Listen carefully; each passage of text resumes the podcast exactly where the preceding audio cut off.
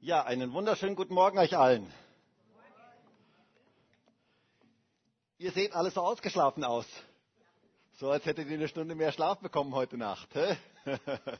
Das ist doch immer ein schöner Sonntag, oder? Also ich muss sagen, ich predige immer gerne an diesem Sonntag, wo die Zeit so umgestellt wird, ähm, weil alle viel ausgeschlafener sind, viel ausgeruhter sind. Ähm, wir haben eine Stunde gewonnen, wobei gewonnen, man hat sie uns vorher weggenommen und man hat sie uns wieder zurückgegeben. Aber wie wäre es, wenn du mal deinen Nachbarn oder die Leute um dich herum mal mit einem netten Lächeln begrüßt, etwa mal ein nettes Lächeln zuschickst?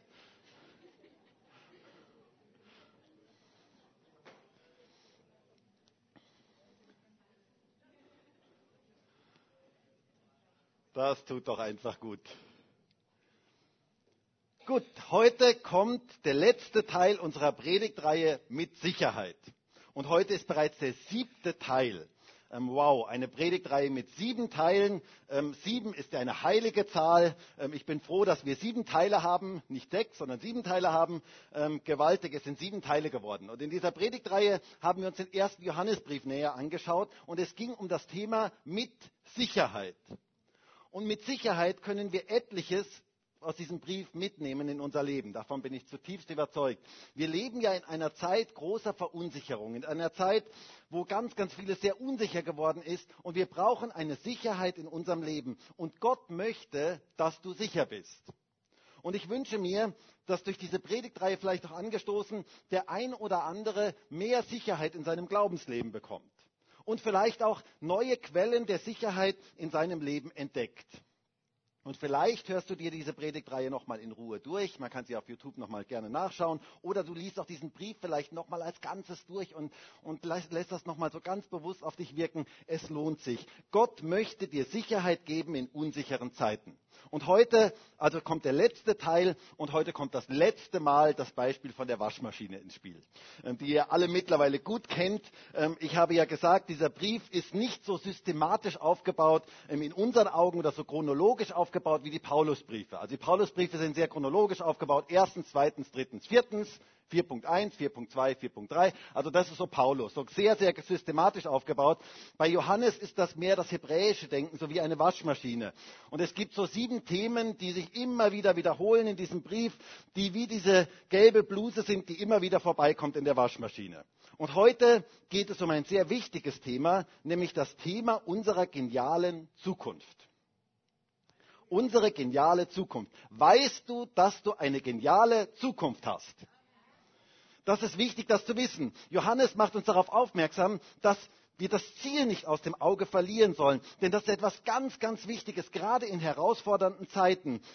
Es ist so wichtig, dass wir unsere Sicherheit darin haben, dass wir wissen, dass hier auf dieser Erde das nicht alles ist, sondern dass das Beste erst noch kommt. Denn wisst ihr, dieses Wissen gibt uns eine ganz große Sicherheit, die uns niemand nehmen kann. Das ist einfach genial. Deswegen heißt auch heute meine Predigt mit Sicherheit Teil 7 eine geniale Zukunft. Das ist das Thema heute. Wir haben eine geniale Zukunft. Und wir müssen es wissen, wo unsere wirkliche Heimat ist, denn das bringt Sicherheit in unser Leben hinein. Und ich möchte mit uns lesen aus 1. Johannes 3, Vers 2 und Vers 3. Da heißt es, Geliebte, Immer wieder schön bei Johannes. Hä? Johannes schreibt so häufig Geliebte, ich finde das so schön. Geliebte, jetzt sind wir Kinder Gottes und es ist noch nicht offenbar geworden, was wir sein werden. Wir wissen, dass wir, wenn es offenbar werden wird, ihm gleich sein werden. Denn wir werden ihn sehen, wie er ist. Und jeder, der diese Hoffnung auf ihn hat, reinigt sich selbst, wie er rein ist. Ein genialer Text unsere Zukunftsperspektive, die uns ganz, ganz viel Sicherheit im Leben geben soll. Und wisst ihr, wenn wir diese Perspektive in unserem Leben verlieren, dann werden wir sehr, sehr unsicher. Und ich glaube, dass gerade wir Christen in der westlichen Welt teilweise da etwas sehr, sehr Wichtiges verloren haben, was wir ganz neu für uns entdecken dürfen. Psychologen sagen, dass die Angst vor der Vergänglichkeit und vor dem Tod eins der Hauptängste des Menschen ist. Das ist eine der Hauptängste des Menschen. So viele Menschen haben Angst vor dem Tod, vor der Vergänglichkeit. Und das gibt eine ganz große Unsicherheit ins Leben hinein. Was kommt danach? Wo gehe ich hin? Was und wie wird das dann sein? Und diese Unsicherheit prägt das ganze Leben. Psychologen sagen auch, dass die Angst vor dem Tod und vor der Vergänglichkeit eine der Haupttriebfedern für das Handeln der Menschen ist. Ist eines der Haupttriebfedern für das Handeln der Menschen. Und wisst ihr, gerade in diesem Bereich möchte Gott uns ganz, ganz viel Sicherheit geben. Er möchte uns daran erinnern, was unsere Zukunft ist. Denn wir haben eine geniale Zukunft, wenn wir mit Jesus leben. Und dieses Wissen gibt uns ganz viel Sicherheit und verändert ganz vieles in unserem Leben. Wir bekommen ganz andere Einstellungen. Wir bekommen ganz andere Prioritäten in unserem Leben. Wertungen verändern sich. Stress baut sich ab. Wir sind auf ganz andere Dinge ausgerichtet. Wir werden plötzlich frei. Wir werden freigebig. Wir werden wir können loslassen. Wir bekommen einen tiefen Frieden, eine tiefe Ruhe in unser Leben hinein. Das Beste kommt erst noch. Und Jesus möchte uns das heute neu ins Gedächtnis rufen, was auf uns zukommt. Die Bibel spricht davon, dass wir eine lebendige Hoffnung haben. Wisst ihr, Hoffnung ist nicht das, was wir manches Mal unter Hoffnung verstehen. So, ich hoffe, morgen wird das Wetter schön.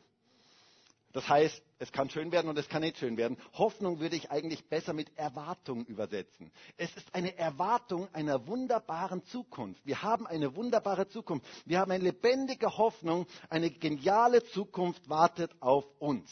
Weißt du das? Der größte und beste Teil deines Lebens liegt noch vor dir, wenn du an Jesus glaubst. Weißt du das?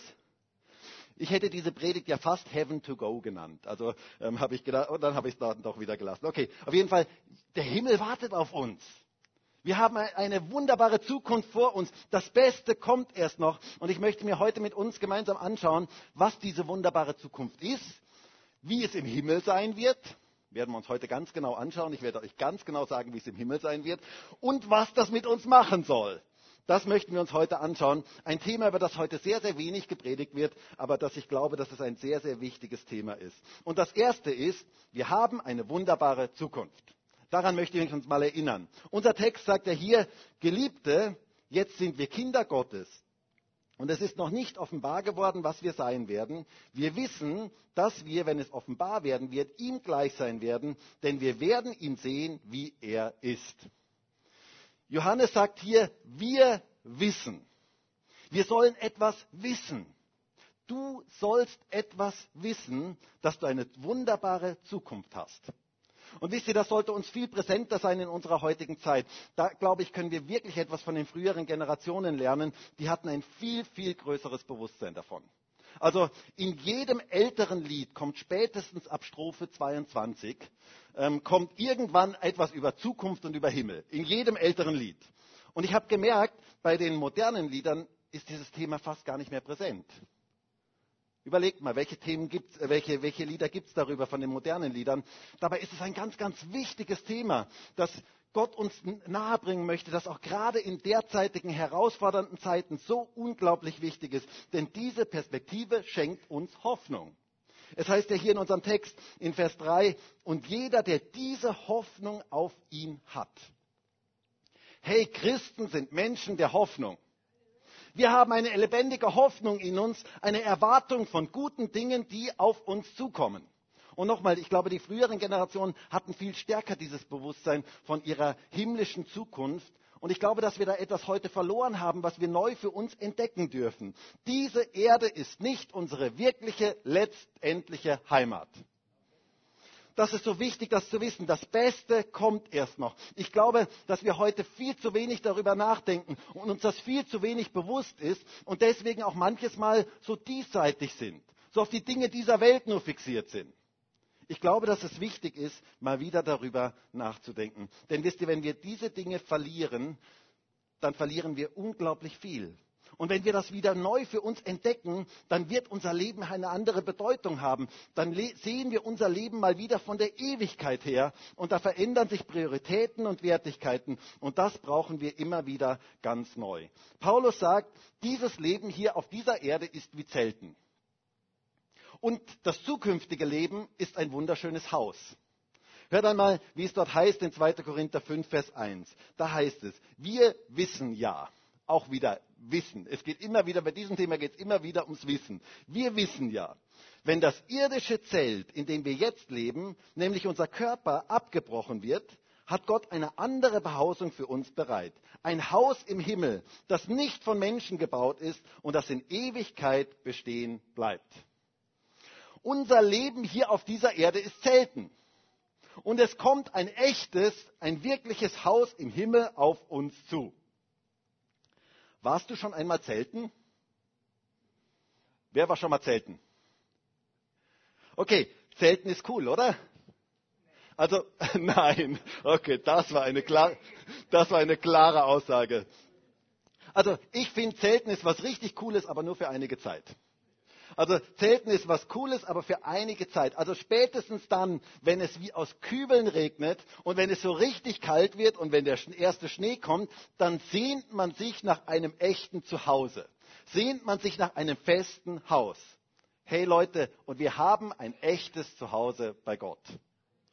Wir haben eine wirkliche Heimat. Wir sind sozusagen nur auf der Durchreise zu unserer echten Heimat. Das ist das, was Paulus hier sagt. Du hast hier nur ein Zelt.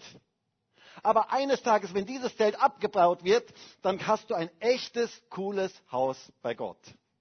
Das ist das Bild. Du wirst eine Eigentumswohnung haben, die sich gewaschen hat. Ich sag's dir. Das wird etwas ganz, ganz Geniales sein. Du hast eine echte Heimat bei Gott. Das Beste kommt erst noch. Das werdet ihr heute mehrere Male von mir hören, weil das sollt ihr auf jeden Fall heute mitnehmen. Das Beste kommt erst noch. Im Hebräerbrief heißt es einmal Hebräer 13, Vers 14, denn wir haben hier keine bleibende Stadt, sondern die zukünftige suchen wir. Wisst ihr, wenn wir das aus den Augen verlieren, bekommen wir einen riesigen Stress in diesem Leben. Und das merke ich in meiner ganzen Umwelt heute. Ähm, die Menschen haben so einen unglaublichen Stress. Jemand hat mal gesagt, seitdem die Menschen den Himmel abgeschafft haben, haben sie einen unglaublichen Stress, alles in diesem Leben erlebt haben zu müssen. Wenn du noch nie Bungee-Jumping warst, hast du nicht wirklich gelebt. Tut mir leid. Wenn du noch nie in Australien warst, hast du nicht wirklich gelebt. Wenn du nicht das und das und das und das alles gemacht hast, hast du nicht wirklich gelebt. Man bekommt einen Riesenstress, alles erlebt haben zu müssen, wenn man nur auf dieses Leben schaut. Aber es geht weiter. Fortsetzung folgt. Und das ist etwas Gutes zu wissen. Der größte Teil deines Lebens kommt erst noch. Das Beste liegt noch vor dir. Und selbst wenn du 100 Jahre alt bist, Weiß nicht, ist irgendwer hier 100 Jahre alt? Wenn selbst wenn du 100 Jahre alt bist, ist der größte Teil deines Lebens noch vor dir. Das Beste kommt erst noch. Das ist unsere Hoffnung, unsere Erwartung. Wir haben eine geniale Zukunft. Jetzt möchte ich auf eine Frage eingehen, die mir immer wieder gestellt wird. Und die Frage lautet, Markus, wie wird es im Himmel sein? Also zweitens, wie wird es im Himmel sein? Eine spannende Frage. Interessiert ihr euch? Spannend, oder? Also ich finde es sehr schön, wie Johannes das hier ausdrückt. Er sagt, Geliebte, jetzt sind wir Kinder Gottes und es ist noch nicht offenbar geworden, was wir sein werden. Wir wissen, wenn, wir wissen, dass wir, wenn es offenbar werden wird, ihm gleich sein werden, denn wir werden ihn sehen, wie er ist. Es heißt hier, es ist noch nicht offenbar, was wir sein werden. Mit anderen Worten, wir können es noch nicht bis ins Letzte alles wissen, wie der Himmel genau sein wird. Und doch gibt die Bibel uns ein paar Anhaltspunkte. Und hier heißt es zum Beispiel, wir werden ihm gleich sein. Wir werden ihn sehen, wie er ist. Jesus gleich sein. Wow. Das finde ich mal eine starke Aussage. Also das ist mal etwas absolut Geniales. Und wisst ihr, die Bibel deutet bei, den, bei dem Thema dem zukünftigen Leben vieles an. Und zwar deutet sie das an auf zweierlei Art und Weise. Und zwar einmal mit Bildern und einmal mit Negationen. Ähm, das heißt, es gibt Negationen, was es dort alles nicht geben wird. Interessanterweise, die Bibel spricht nicht so viel davon, was es dort geben wird, sondern eher, was es dort nicht geben wird. Und da heißt es zum Beispiel in Offenbarung 21, Vers 4.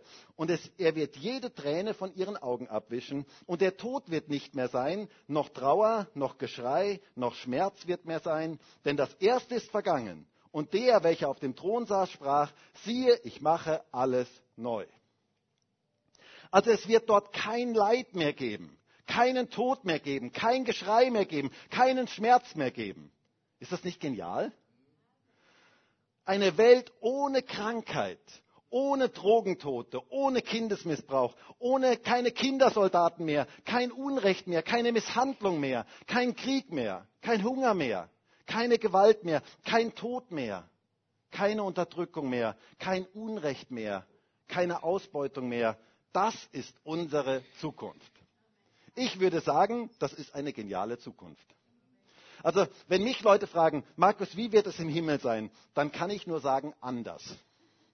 Es wird anders sein. Es wird anders sein, wie viele von uns sich das vorstellen. Ähm, es wird einfach anders, herrlich, wunderbar anders sein. Und du wirst es lieben, das sage ich dir.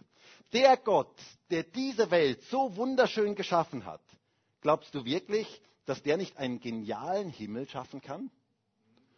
Also, ich denke mir manches Mal, diese Erde ist schon so schön, so schön, ohne alles Leid und alles Negative wäre sie einfach wunderschön. Und stell dir mal vor, diese Erde ohne Leid. Das wäre schon etwas absolut Geniales. So ein schöner Herbsttag draußen oder ein Tag am Meer, das hat doch etwas, oder? Oder ich liebe Sonnenuntergänge. Mich haben manches Mal Leute gefragt, Markus, warum postest du immer auf Instagram und Facebook, wenn du etwas postest, postest du immer Sonnenuntergänge? Ähm, und ich möchte dir das heute ähm, erklären. Ich liebe Sonnenuntergänge. Ich bin einfach fasziniert von Sonnenuntergängen. Ich liebe das so richtig, Sonnenuntergänge zu sehen. Und da kann ich gar nicht genug davon kriegen. Ich genieße Sonnenuntergänge. Und ich war mit Christine dieses Jahr in Piran in Slowenien und wir hatten dort die schönsten Sonnenuntergänge, ähm, die ich schon seit langem gesehen hatte. Und ich habe Fotos gemacht ohne Ende. Christine hat gesagt, du hör doch jetzt endlich mal auf, es sieht doch alles gleich aus. Ich habe gesagt, na, jede, jede, ja, es sieht alles unterschiedlich aus. Bis zum Abwinken habe ich Sonnenuntergänge fotografiert. Es war einfach toll. Also wenn du mal ein Sonnenuntergangbild brauchst, ähm, ich kann dir gerne welche geben. Ich habe genug, wirklich mehr als genug. Aber Gott hat alles einfach so genial geschaffen. Ich bin wirklich fasziniert davon. Schau mal in die Schöpfung hinein. Die ganze Schöpfung ohne Leid und Schmerzen wäre ein absolut genialer Ort. Glaubst du wirklich, dass Gott den Himmel eintönig und langweilig geschaffen hat?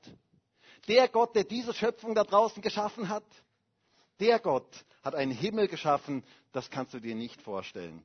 Und ich bin davon überzeugt, dass der Gott, der diese Erde so kreativ und herrlich geschaffen hat, dass der einen Himmel geschaffen hat, der unglaublich wunderbar und herrlich ist. Das wird genial, Leute. Das Beste kommt erst noch. Du darfst dich freuen. Darauf lohnt es sich zuzuleben. Darauf lohnt es sich zu, sich zu freuen. Dort wird kein Leid und kein Schmerz und kein Geschrei mehr sein, denn Gott macht alles neu. Wie genial ist das denn? Und ich wünsche mir so sehr, dass wir begeistert werden, wieder neu begeistert werden über unsere geniale Zukunft. Das Beste kommt erst noch. Und gerade in Zeiten wie dieser negativen Nachrichten, die wir überall hören, ist es so gut, es gibt eine gute Nachricht. Es gibt eine gute Nachricht. Das Beste kommt erst noch. Die Bibel spricht auch in vielen Bildern. Also sie spricht in Negationen und sie spricht in vielen Bildern. Da ist zum Beispiel von goldenen Straßen die Rede. Nun, ich weiß nicht, wie es dir damit geht. Darf ich mal kurz fragen, wer hat schon einmal von goldenen Straßen geträumt? Okay, also ich weiß nicht, wie, wie, wie, es dir damit geht, ähm, ob du dich auf goldene Straßen freust. Also ich muss sagen, bei mir löst das nicht ganz spontan gerade mal Ekstase aus. Ähm, also ich habe, äh, tut mir leid, also goldene Straßen war nie das, was ich mir mein Leben lang gewünscht habe, dass ich gesagt habe, also nur mal irgendwann auf goldenen Straßen gehen, das ist einfach das Genialste. Nein, ich möchte sagen, das ist ein Bild. Das ist ein Bild, das da gebraucht wird und ein Bild, das wir in unsere heutige Zeit übertragen müssen. Damals waren Straßen sehr, sehr dreckig und die ganzen Abwässer der ganzen Stadt liefen in den Straßen zusammen zusammen. Also das war nicht gerade ein sehr, sehr schönes Bild. Und es gab, ein, es gab keinen Straßenbau, wie es den heute gab. Und so waren goldene Straßen ein Bild für totale Reinheit, totale Sauberkeit und totale Wertigkeit. Selbst die Straßen sind aus Gold. Das war das Bild. Also unglaublich kostbar, wertvoll, gut gemacht und rein und sauber. Und ich glaube, für uns als moderne Menschen wäre vielleicht ein besseres Bild für uns heute so ein unberührter See im Gebirge. Das ist etwas, wo ganz viele Menschen von träumen. So absolut unberührte Natur. Das sind so Bilder, die uns das vielleicht den Himmel heute ein bisschen näher bringen. Damals war es eben, waren es goldene Straßen. Ein Bild von unberührter Natur. Natürlich wird der Himmel unglaublich, jedenfalls wird der Himmel unglaublich schön sein. Das ist das, was dieses Bild uns eigentlich ausdrücken möchte. Der Himmel wird unglaublich schön sein. Ich möchte mal kurz mit ein paar Missverständnissen aufräumen oder auf ein paar Missverständnisse eingehen, die manche Christen in Bezug auf den Himmel haben. Und ich möchte sehr deutlich dazu sagen, du darfst manche Dinge jetzt anders sehen, als ich das sehe. Als das, was ich jetzt sage, darfst du gerne anders sehen. Ähm, wie schon gesagt, der Himmel ist anders. Also ich kann auch nicht sagen, dass ich alle Erkenntnisse da habe. Aber mal ein paar Gedanken von meiner Seite. Es gibt Leute, die haben mir gesagt, im Himmel wären wir körperlos und identitätslos. Also so Geistwesen, ohne Körper. Aber wisst ihr, in der Bibel ist es relativ klar, in unserem Text steht es, wir werden ihm sei, gleich sein. Wir werden sein, wie Jesus ist. Und wie war denn Jesus nach der Auferstehung? Er war in einem Körper, aber dieser Körper war anders. Der Himmel ist anders. Dieser Körper war anders. Es war nicht der jetzige Körper, sondern dieser Körper war ohne körperliche Begrenzungen. Es gab nicht diese körperlichen Begrenzungen. Wir lesen zum Beispiel in Johannes 20, Vers 19, da heißt es, und als es nun Abend war an jenem Tag, dem ersten der Woche, und die Türen, wo die Jünger waren, aus Furcht vor den Juden verschlossen waren, kam Jesus, trat in die Mitte und spricht zu ihnen, Friede euch. Also, er ging durch geschlossene Türen. Er ging durch geschlossene Türen, da gab es keine körperlichen Begrenzungen mehr. Und da steht er plötzlich mitten im Raum und sagt, Friede euch. Also ich muss sagen, ich finde das ja fast kurios. Wohl? Ähm, also die sind total erschrocken und dann kommt diese Begrüßung, hey, Friede euch. Also ähm, wenn man die Menschen gerade zu Tode erschreckt hat, da waren die Jünger, die hatten sich total verbarrikadiert, weil die hatten Angst, dass sie vielleicht die Nächsten wären, die umgebracht würden. Und Jesus kommt durch die Wand oder wo auch immer durch, keine Ahnung, wobei du, ja okay, auf jeden Fall, und steht dort plötzlich und sagt, Friede euch. Das finde ich etwas absolut Starkes und dann aß er mit ihnen. Es heißt in Lukas 24, Vers 40, und als er dies gesagt hatte, zeigte er ihnen die Hände und die Füße. Als sie aber noch nicht glaubten vor Freude und sich wunderten, sprach er zu ihnen, habt ihr hier etwas zu essen? Sie aber reichten ihm ein Stück gebratenen Fisch und er nahm und aß vor ihnen. Also Jesus aß mit seinem Auferstehungsleib. Ihr Lieben, ich glaube, wir werden im Himmel noch essen. Also ich finde das einen coolen Gedanken. Ich meine, wie schon gesagt, du darfst über Dinge ein bisschen anders denken, aber ich glaube das. Wahrscheinlich werden wir dort nicht mehr essen müssen, aber wir werden essen können. Ich finde das etwas Geniales. Denn Essen ist hier auf dieser Erde schon etwas Wunderschönes, oder? Okay, ihr denkt jetzt an, ihr denkt jetzt an die, an die äh, Pfunde und so weiter, keine Ahnung. Ähm, Essen ist etwas Wunderschönes, aber dort wird es nur noch gesundes Essen geben und kein Cholesterin und so weiter mehr. Ähm, das Essen dort wird das Beste und das Schönste und das Köstlichste sein, was du dir jemals vorstellen kannst. Die Bibel spricht ja von dem Hochzeitsmahl des Lammes, zu dem wir eingeladen werden. Hey, das wird cool. Du hast noch ein Date mit Jesus. Weißt du das? Ein Date mit Jesus, wo du bei ihm sein darfst. Und wir werden dort Wein trinken. Hast du das gehört? Schau mich nicht so skeptisch an. Jesus selber sagt in Matthäus 26, Vers 29, ich sage euch aber, dass ich von nun an nicht mehr von dem Gewächs des Weinstocks trinken werde, bis zu jenem Tag, da ich es neu mit euch trinken werde in dem Reich meines Vaters. Welcher Wein das sein wird, weiß ich nicht. Ich weiß auch nicht, welcher Jahrgang. Himmlische Jahrgänge und bester Wein. Ähm, aber keine Sorge, es wird keiner dort betrunken sein im irdischen Sinn. Ähm, aber der beste Wein kommt zum Schluss. Das Beste kommt erst noch. Gemeinschaft mit Jesus, Essen und Trinken mit ihm. Das finde ich absolut den Hammer. Dann gibt es Leute, die mich fragen, Markus, werden wir uns dort noch erkennen? Werde ich zum Beispiel meinen Ehepartner dort noch erkennen. Manche Menschen meinen ja, dass ähm, im Himmel die Ehe keine Gültigkeit mehr hat. Und ob das Freude auslöst oder nicht, hat sehr viel damit zu tun, wie man es hier auf der Erde erlebt hat. Ähm, ich möchte dazu sagen, ich bin fest davon überzeugt, dass wir uns irgendwie wiedererkennen werden. Also davon bin ich zutiefst überzeugt, in aber, aber in einer ganz anderen Art und Weise als auf dieser Erde. Es wird dort eine ganz tiefe Gemeinschaft geben. Und natürlich wird es nicht mehr diese irdische Institution Ehe geben in unserem Sinne, die durch einen Zaun geschützt werden muss. Aber alles, was uns hier auf dieser Erde verbindet, die Liebe, die wir zueinander haben, werden wir dort in einer ganz anderen Dimension erleben. Davon bin ich zutiefst überzeugt. Eine ganz andere Dimension. Aber es braucht nicht mehr diesen Schutzwall für die Intimität, die es in diesem Leben braucht. Aber ich glaube nicht, dass wir im Himmel so androgyne Wesen sein werden, so geschlechtslose Wesen sein werden, die sich nicht mehr wiedererkennen, die irgendwie ganz entpersönlich sind. Das wäre kein Himmel. Und als Jesus das sagte, und das sagen deswegen sagen das ja manchmal Leute, dass wir sein werden wie die Engel, ist das in einem gewissen Kontext geschrieben. Man muss ja immer, wenn man etwas liest aus der Bibel, muss man immer den Kontext sich anschauen, denn jeder Text hat einen Kontext. Und ihr wisst, diese Stelle ist, als die Sadduzäer, die nicht an die Auferstehung glaubten, Jesus darauf aufmerksam machen wollten, dass das ja nicht sein kann mit der Auferstehung. Und so kamen sie zu Jesus und sagten, du lehrst die Auferstehung der Toten, das ist doch totaler Blödsinn. Und dann konstruierten sie eine total abgefahrene Geschichte. Also ich muss ja sagen, diese Geschichte, die ist einfach echt crazy. Ähm, da war ein Mann, der heiratete eine Frau und bevor sie ihm Nachwuchs geben konnte, starb er. Und dann starb, und dann, dann griff das hebräische, die hebräische Bruderehe. Das heißt, der nächstältere Bruder musste sie zur Frau nehmen. Und die Kinder, die dann kamen, die wurden dann nach diesem älteren Bruder benannt. Ähm, und damit hatte er dann auch Nachkommenschaft. Das hatte ganz viel mit Versorgung und so weiter zu tun. Und sie konstruierten die Geschichte, dass eine Frau sieben Männer hatte und alle starben. Keine Ahnung, was diese Frau gekocht hat.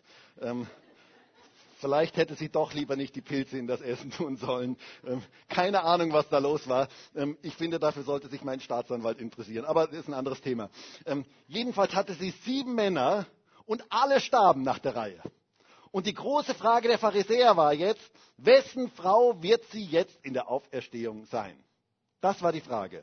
Und darauf sagte Jesus in Matthäus 22, Vers 29, ihr irrt, weil ihr die Schriften nicht kennt, noch die Kraft Gottes. Denn in der Auferstehung heiraten sie nicht, noch werden sie verheiratet, sondern sie sind wie Engel Gottes im Himmel. Das heißt, es gibt hier nicht mehr diese Bande, die es auf dieser Erde gibt. Aber es gibt sehr wohl noch die Liebe, die in einer Ehe vorhanden war. Es wird dort nicht mehr geheiratet und verheiratet in unserem Sinn, aber wir werden uns dort wiedererkennen und Freude in Fülle haben. Davon bin ich zutiefst überzeugt. Eine weitere Frage, die ganz häufig gestellt wird, ist mir wirklich schon mehrere Male gestellt worden. Markus, wird es im Himmel Tiere geben? Wow, ein spannendes Thema. Ich kann mich noch erinnern, wie mal ein Kind auf mich zukam hier in der Gemeinde und mich fragte, ob sein Hamster, der gestorben ist, jetzt im Himmel ist. Und nochmal, du kannst diese Dinge gerne anders sehen. Ich habe ja am Anfang gesagt, der Himmel ist anders. Also ich sage nicht, dass das, was ich jetzt sage, alles absolut ähm, richtig ist, aber ich bin davon überzeugt, es wird im, im Himmel Tiere geben. Ich bin davon überzeugt. Wie komme ich dazu? Nun, am Anfang in der Bibel, wenn ich an den Anfang schaue, in den Garten Eden schaue, dann waren Tiere im Paradies. Es gab Tiere, aber keine Metzgereien. Also der Tod kam erst durch, der, durch die Sünde, sagt uns die Bibel. Aber ganz am Anfang gab es die perfekte Schöpfungsordnung und da waren Tiere und Mensch zusammen in wunderbarer Harmonie im Paradies. Und ich glaube, dass der Himmel in einer gewissen Art wieder eine Rückführung dieses, zu diesem Paradies ist. Paulus gibt uns einen interessanten Anhaltspunkt, wenn er in Römer 8, Vers 19 sagt, Darum wartet auch die ganze Schöpfung sehnsüchtig und voller Hoffnung auf den Tag, auf den Gott seine Kinder in diese Herrlichkeit aufnimmt. Ohne eigenes Verschulden sind alle Geschöpfe durch die Schuld des Menschen der Vergänglichkeit ausgeliefert. Aber Gott hat ihnen die Hoffnung gegeben, dass sie zusammen mit den Kindern Gottes einmal von Tod und Vergänglichkeit erlöst zu einem neuen, herrlichen Leben befreit werden. Also ich könnte mir gut vorstellen, dass du deinen Hamster oder deinen Hund im Himmel wieder treffen wirst. Und wer weiß, ob der dich dann nicht fragen wird, warum du den Käfig nicht häufiger sauber gemacht hast. Ähm, du sagst aber, Moment mal, Markus, ähm, Hamster können doch nicht reden. Na, ich weiß das nicht so ganz genau. Im Garten Eden konnten Tiere scheinbar reden. Ähm, also zumindest hat die Schlange mit der Eva geredet und die war nicht besonders verwundert. Sie sagt nicht, Adam, die redet. Ich weiß gar nicht, was da los ist. Die spricht ja. Nein, keine Ahnung. Ich will da keine Lehre draus machen. Ähm, wer weiß, aber wer weiß, ob dein Hamster nicht noch irgendwas mit dir zu klären hat im Himmel. Ähm, pass gut auf, wie du mit deinen Tieren umgehst. Das ist auf jeden Fall mal eine gute Lehre. Ähm, jedenfalls lesen wir in Jesaja 65, Vers 25, dass Tiere ganz friedlich zusammen sein werden. Dort heißt es, Wolf und Lamm werden zusammen weiden. Und der Löwe wird Stroh fressen wie das Rind. Und die Schlange, Staub wird ihre Nahrung sein. Man wird nichts Böses und nichts Schlechtes tun auf meinem ganzen heiligen Berg, spricht der Herr. Das heißt, da wird ganze Harmonie in der Schöpfung sein, so wie ganz am Anfang. Du darfst dich auf den Himmel freuen. Das wird etwas absolut Geniales. Aber was werden wir denn eigentlich im Himmel machen? Was macht man denn da eigentlich so die ganze Zeit? Manche Christen meinen, klar, Lobpreis. 24 Stunden Lobpreis. Nun, ich finde das ein, grundsätzlich mal einen schönen Gedanken. Da, aber das kommt sehr darauf an, ob man Musik sehr mag oder nicht. Ähm, ich muss sagen, ich liebe Lobpreis, ähm, aber 24 Stunden ist schon ziemlich lang. Also ich muss mal sagen, ich könnte mir vorstellen, dass wir im Himmel Aufgaben haben. Ähm, Im Paradies damals gab Gott den Menschen Aufgaben. Er gab ihnen Aufgaben, zum Beispiel den Garten zu bebauen und zu bewahren, kreativ zu wirtschaften, sinnvolles, lebenserfüllendes zu machen. Aber diese Arbeit, diese Arbeit war kein Stress. Es war keine Arbeit im negativen Sinn, sondern es war ein kreatives, sinnvolles, etwas Lebensspendendes zu machen. Und warum sollte es nicht so etwas auch im Himmel geben?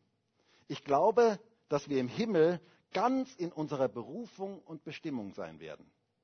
Du wirst in der Ewigkeit das tun, wozu Gott dich geschaffen und berufen hat.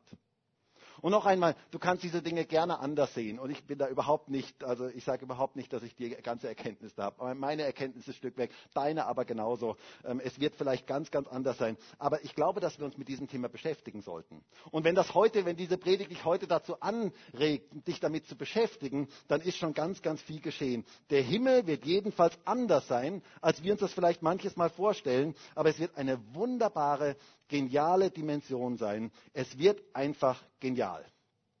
Und der Himmel wird unser endgültiges Zuhause sein. Hey Leute, dann sind wir wirklich zu Hause. Das finde ich so etwas Geniales. Himmel bedeutet ewig angekommen zu sein, ewig glücklich zu sein, erfüllt zu sein, zufrieden zu sein, vollkommen zu sein, einfach zu Hause. Wow. Einfach zu Hause, das ist Himmel, ein echtes Zuhause. Und ich möchte noch einmal diese Stelle aus Offenbarung 21, Vers 4 lesen, weil sie mir so unglaublich kostbar ist. Da heißt es, und er wird jede Träne von ihren Augen abwischen. Und der Tod wird nicht mehr sein, noch Trauer, noch Geschrei, noch Schmerz wird mehr sein, denn das Erste ist vergangen. Und der, welcher auf dem Thron saß, sprach, siehe, ich mache alles neu. Jesus macht alles neu. Das bedeutet auch, wir werden alles Leid dieser Welt hinter uns lassen. Auch alle Verluste, die du erlebt hast. Vielleicht sagst du, mich schmerzt es so, es schmerzt mich so, dass ich in diesem Leben nie geheiratet habe. Oder dass ich in diesem Leben nie Kinder hatte. Dieses und jenes habe ich nie erlebt. Und ich möchte dir sagen, Jesus macht alles neu und er wird alle Tränen von deinen Augen abwischen. Und du wirst belohnt werden. Du wirst erleben, dass du etwas, was du dir gar nicht vorstellen kannst. Du wirst nicht traurig zurückschauen, sondern du wirst nur voller Freude nach vorne schauen. Das ist Himmel. Er macht alles neu. Und alles, was du in diesem Leben hingegeben hast für ihn, wird ein Schatz im Himmel sein, sagt uns die Bibel. Ich freue mich so sehr auf dieses letzte Update, das wir bekommen werden. Ich freue mich so sehr auf dieses letzte Update, das wir bekommen werden. Die letzte Windows-Version, wobei ich da jetzt sehr, sehr vorsichtig bin, ähm, denn die wird nie mehr abstürzen.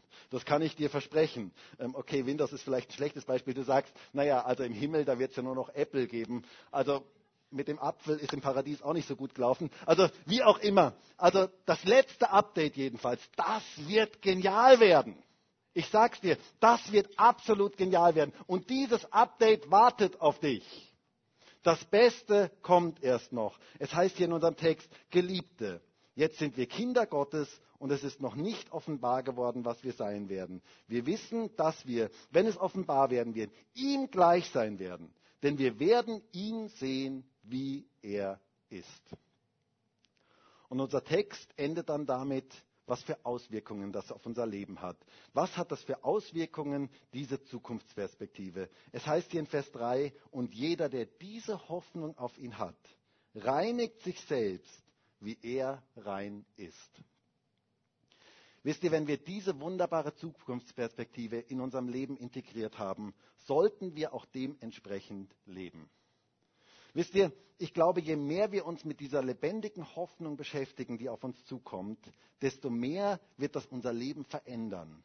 Und werden wir uns von Gott in dieser Zeit, in der wir hier sind, gebrauchen lassen. Leider hat manchmal dieser Gedanke an die Ewigkeit Christen in der Vergangenheit in eine Passivität geführt. Dass sie gesagt haben, wir sind eh bald weg. Wir können eh nichts mehr machen. Wir müssen eh nichts mehr tun. Und dann saßen Christen manches Mal auf gepackten Koffern und warteten auf die Entrückung. Und wenn du so ein Christ bist, dann möchte ich dir sagen, du darfst wieder auspacken. Gott hat noch was vor mit dir. Gott möchte dich noch gebrauchen in dieser Welt. Deswegen bist du hier. Er hat noch einen Plan mit dir, er hat eine Bestimmung mit dir, eine Berufung mit dir. Er möchte, dass du Segen verbreitest in der Zeit, die du auf dieser Erde bist. Du hast einen klaren Auftrag, Jesus in diese Welt hineinzutragen. Egal, was du im Himmel, egal, egal was wir jetzt alles gesprochen haben, was du im Himmel alles vielleicht tun wirst, ich möchte sagen, eine Sache kannst du im Himmel nicht mehr tun. Nämlich Menschen, die Jesus nicht kennen, etwas von Jesus weiterzugeben. Und deswegen sind wir hier auf dieser Erde. Deswegen haben wir hier einen Auftrag auf dieser Erde, Jesus bekannt zu machen, Jesus in diese Welt hineinzutragen. Dafür gibt es Gemeinde. Dafür gibt es unsere Gemeinde.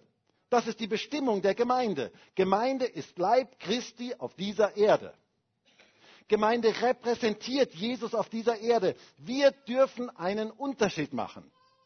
Christen leben anders, weil sie wissen, dass diese Welt hier nicht ihre letzte Heimat ist, sondern dass sie unterwegs sind. Wir leben rein, wir leben heilig, die Zeit, die wir hier sind, möchten wir uns von Gott gebrauchen lassen. Möchten wir einen Unterschied machen, Segen verbreiten.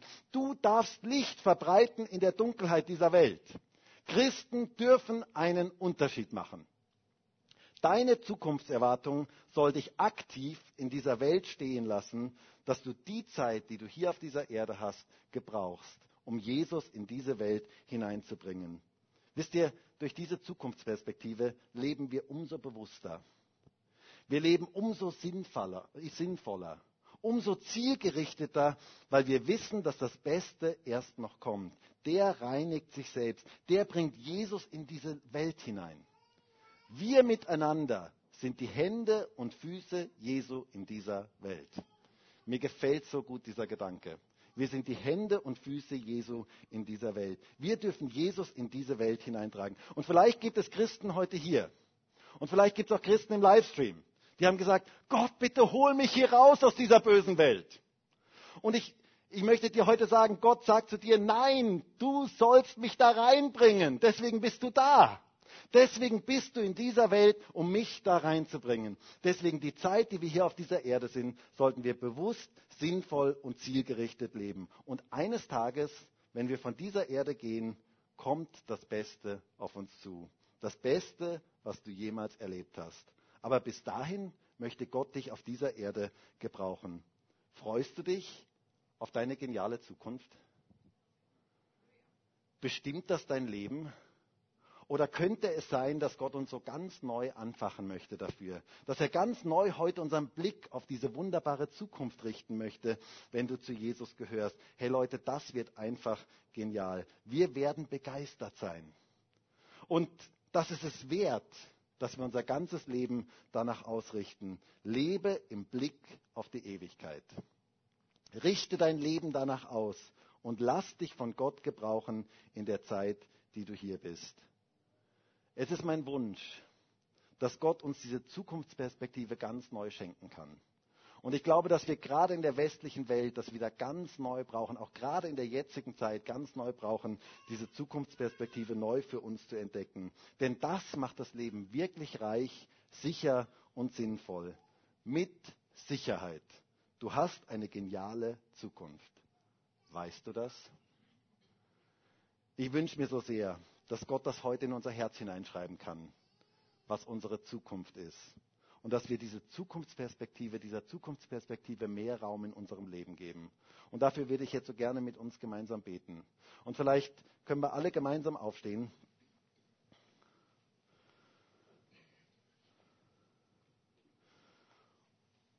Und vielleicht wäre es heute einfach mal gut, wegzuschauen von den Dingen dieser Welt und mal hinzuschauen auf Jesus.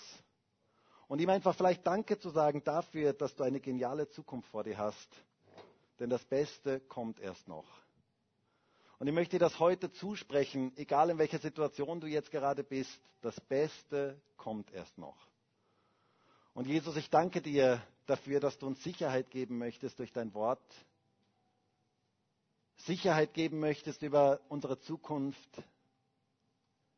Herr, du hast einfach so geniale Sachen für uns vorbereitet. Und ich bin so dankbar dafür, dass ich dein Kind sein darf und dass ich wissen darf, das Beste kommt erst noch. Herr, diese Welt kann schon so schön sein. Wenn wir die Schöpfung hineinschauen, da gibt es so viel begeisterndes, Schönes. Und doch sehen wir in dieser Welt auch so viel Leid und so viel Not, so viel Krieg, so viel Gewalt. Herr, du sagst uns in deinem Wort, dass eine Welt auf uns zukommt, ein Himmel auf uns zukommt, wo es all diese negativen Dinge nicht mehr geben wird. Herr, und ich wünsche mir so sehr, dass wir diese Ausrichtung haben auf die Ewigkeit, dass du unser Leben da berühren kannst, dass wir unser Leben sinnvoll leben, weil wir einen Ewigkeitsbezug haben. Herr, danke für Himmel. Danke für diese ewige Heimat, die wir bei dir haben dürfen. Danke dafür, dass wenn dieses Zelt hier abgebaut wird, dass wir eine ewige Wohnung bei dir haben, wo wir wirklich zu Hause sind, angekommen sind in Ewigkeit angekommen sind.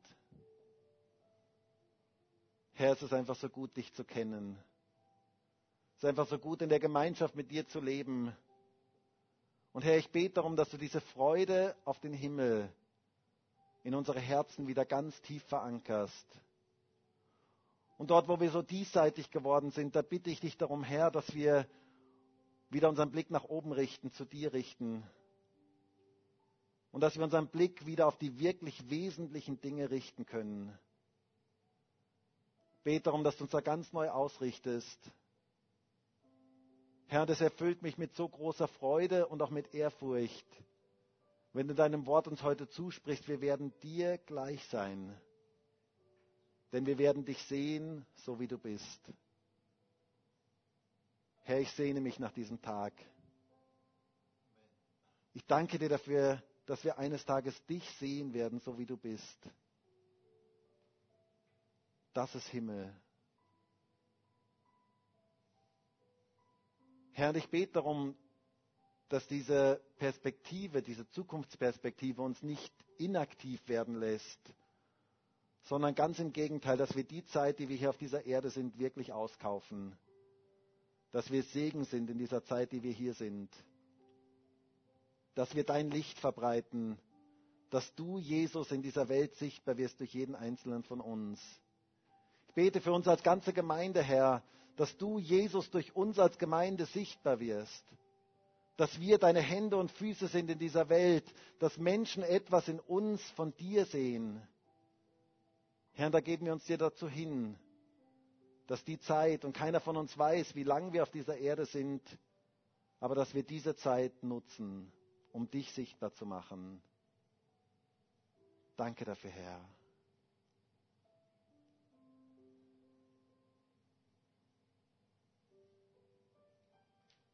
Herr, ich bete darum, dass du uns heute ganz neu den Blick auf unsere Zukunft richtest. Und danke dafür, dass wir so eine geniale Zukunft haben. Halleluja.